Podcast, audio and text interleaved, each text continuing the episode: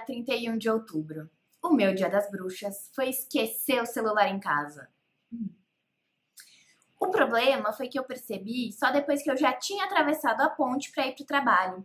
E aí meu marido me perguntou: "Quer voltar?"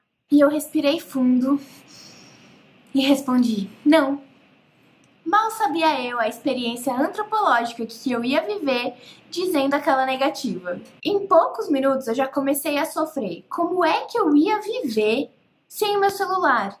E o meu Instagram? Peraí, eu sou influenciadora digital, como que eu vou ficar um dia inteiro? Diga-se 10, 12 horas sem celular. Não, não, não, não, não, não. Não dá, não dá, não dá.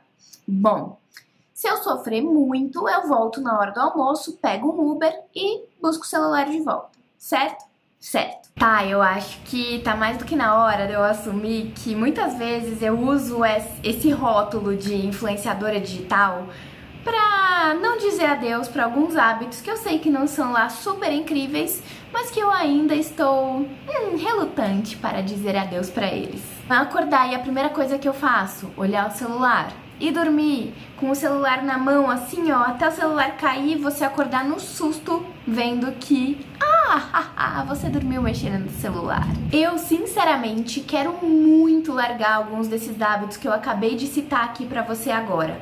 Mas, enquanto eu ainda não tô pronta para isso, o que eu faço com muita, muita sinceridade é colocar o rótulo sou influenciadora digital, não posso abrir mão disso agora que demodê, que brega, que eu não tenho nem palavra para dizer o quanto feio isso. Sim, é feio. Vamos ser sinceras aqui, é feio.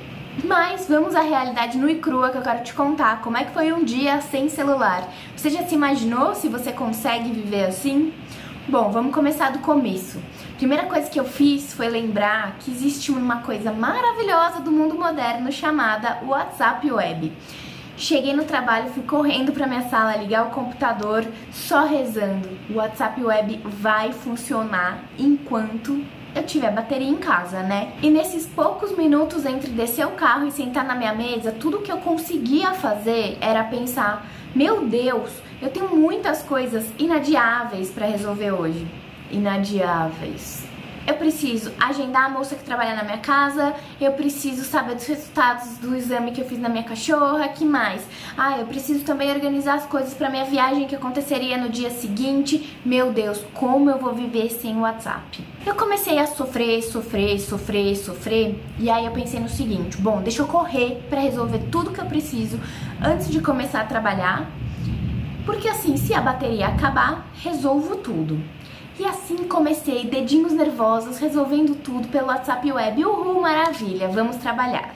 Enquanto eu comecei a trabalhar, eu só comecei a pensar: e se, e se, e se, por tudo o que estava acontecendo e eu estava sem celular. Mas que tudo é esse? Existe uma sigla em inglês chamada FOMO, que significa Fear of Missing Out. Em bom português, o que isso significa é o nosso medo de estar tá perdendo alguma coisa. Sabe aquele sentimento que você pega o seu celular, tá lá, você nem sabe o que, que você tá fazendo ali, mas você vai, e aí você olha o Instagram, você olha o Facebook, você olha o WhatsApp, você olha o e-mail, ali na expectativa de que alguma coisa vai acontecer. Gente, isso é terrível. Se você sofre disso, coloca aqui nos comentários pra mim, eu tenho fomo. Mas, por outro lado, eu comecei a pensar, bom, se alguma coisa muito, muito séria acontecer e as pessoas não conseguirem falar comigo, o meu telefone vai tocar. Principalmente porque eu tenho um bom telefone fixo que fica na minha cara no trabalho. E deixa eu te falar, ele não teve nenhuma ligação. Nenhuma. Hum, tá certo mas eu fiquei com vontade de te mostrar um pouquinho mais sobre como foi viver em detalhes um dia inteiro sem celular. Vamos lá comigo? Depois desse momento inicial de pânico, digamos assim, eu comecei a trabalhar e de repente eu olhei e eram 11h50 da manhã. Meu Deus, eu já tinha rendido o dobro do que eu costumo render no trabalho quando eu tô com o celular. É sério, eu rendi muito e nem vi a manhã passar.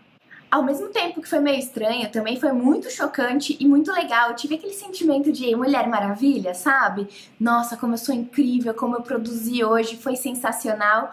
Até que deu meio-dia e eu saí para almoçar. E naquele dia, o que, que ia acontecer? Eu ia almoçar sozinha.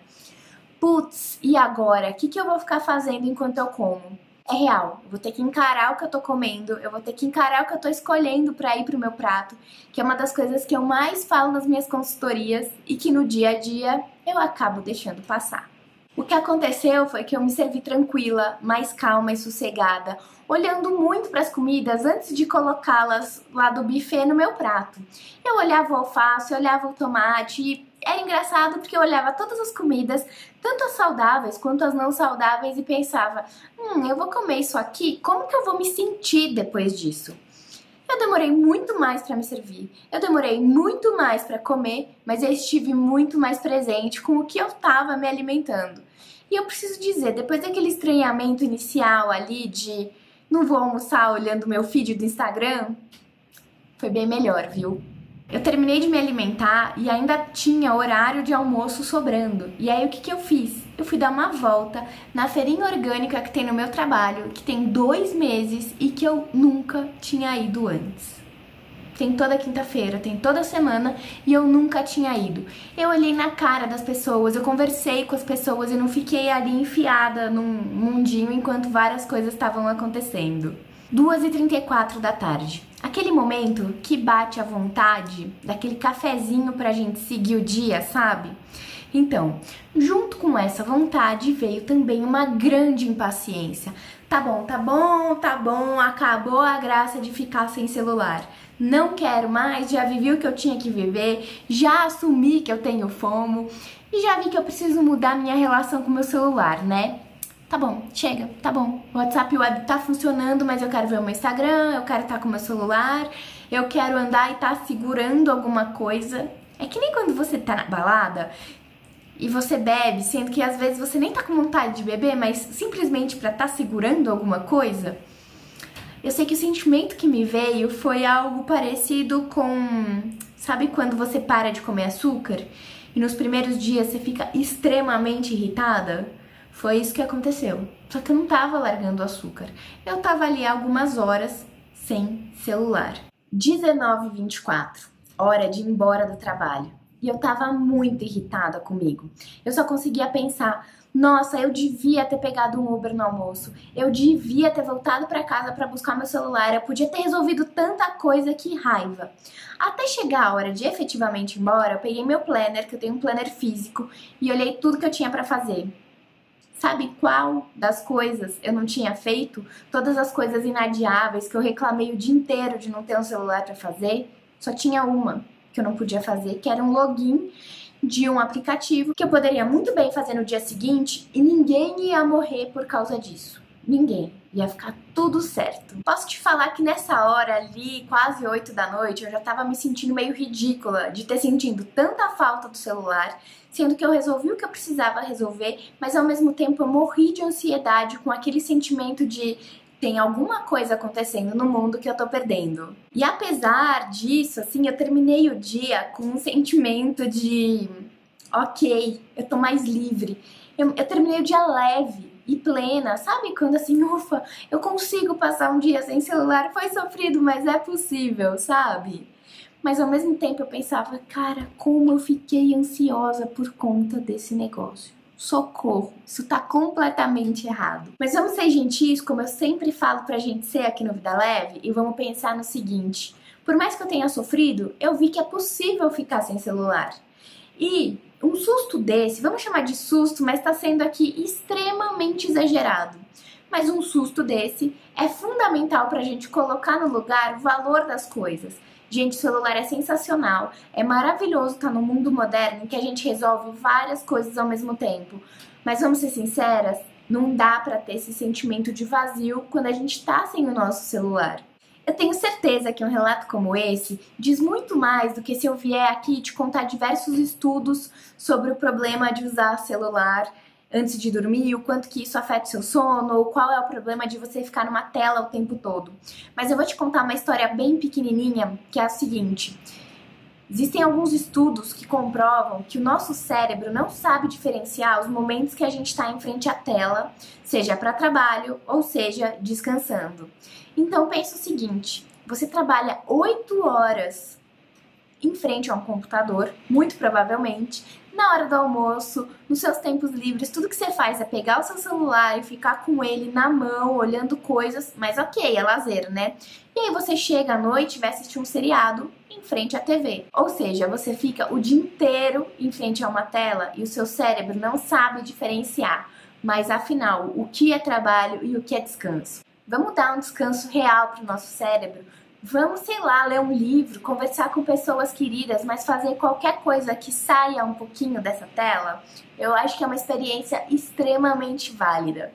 Aliás, você não quer também tentar ficar um dia sem celular? O meu desafio foi sem querer, mas se você quiser, se desafia a ficar um dia sem celular. Deixe seu celular em casa. E não entra nessa noia de eu trabalho, eu não posso ficar sem. Você consegue dar seu jeito, viu?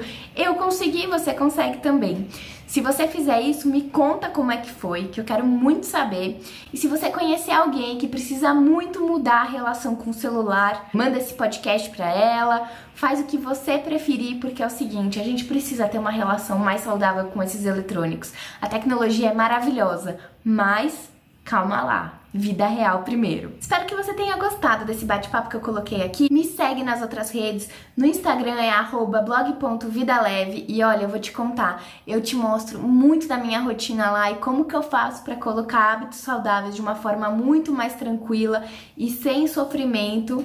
E eu quero muito que você venha comigo nessa jornada. Tô te esperando, hein? Até a próxima. Um beijo, Mari.